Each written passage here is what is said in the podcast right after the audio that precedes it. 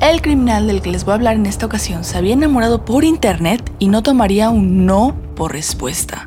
Te voy a platicar de Kim Tae-hyun, un criminal que alarmó a toda la gente en Corea por sus actos.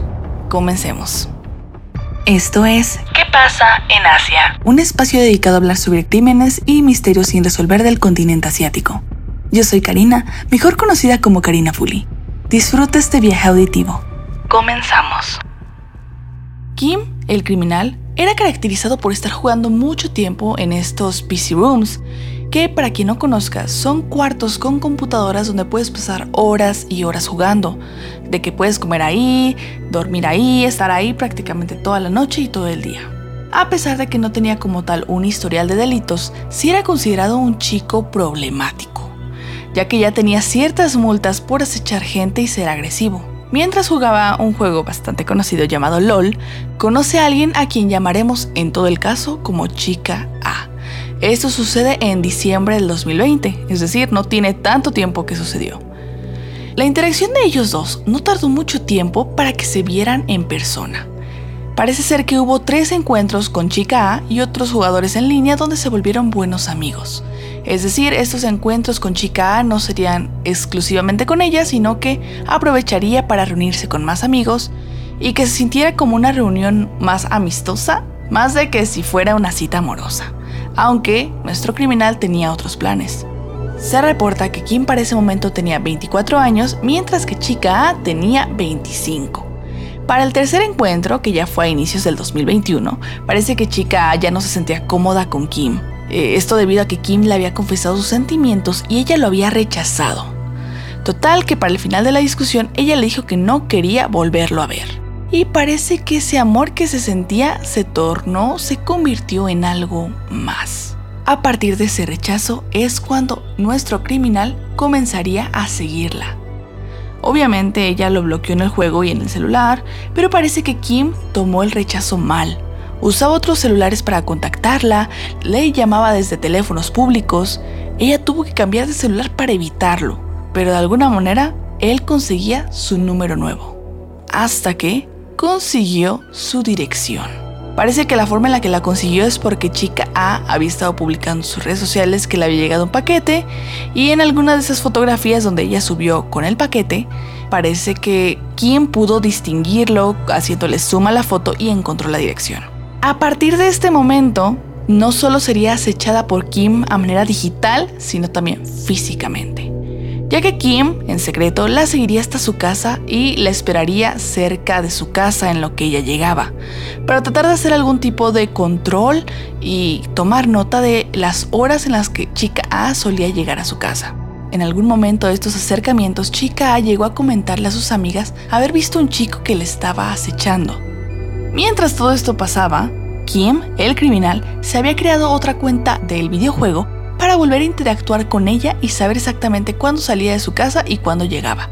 Es decir, él crearía una nueva cuenta de LOL en donde fingiera ser una persona completamente distinta y crear una nueva amistad con ella donde ella le platicara de una manera muy casual cuando ella regresara, cuando ella se desconectara o se iniciara sesión en su cuenta.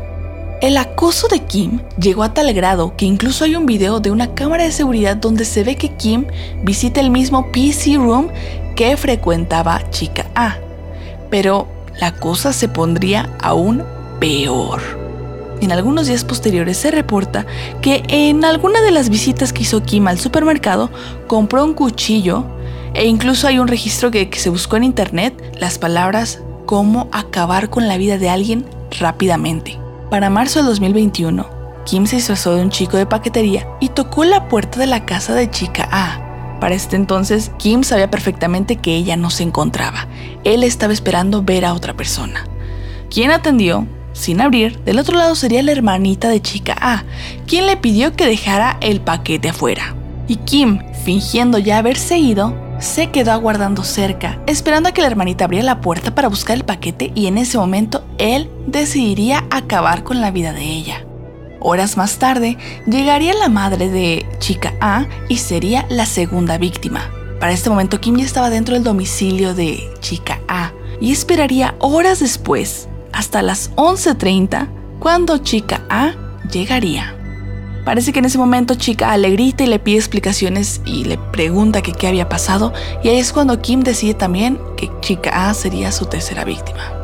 Una vez que termina con la vida de chica A, él se quedaría encerrado tres días en el domicilio, con todas las víctimas ahí mismo, sin salir, comiendo y tomando comida de ahí y ocasionándose heridas a sí mismo, como si quisiera terminar con su vida también. Después de esos tres días, el 26 de marzo del 2021 llega la policía. Él confiesa que no fue nada premeditado, sino algo que le pasó por la cabeza en ese momento y que chica trató de atacarlo primero.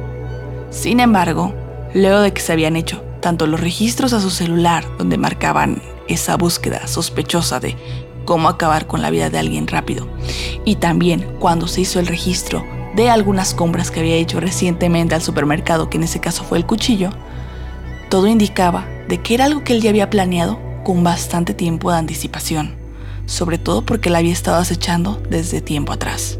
Y él terminó confesando el crimen. La sentencia que le dieron fue cadena perpetua.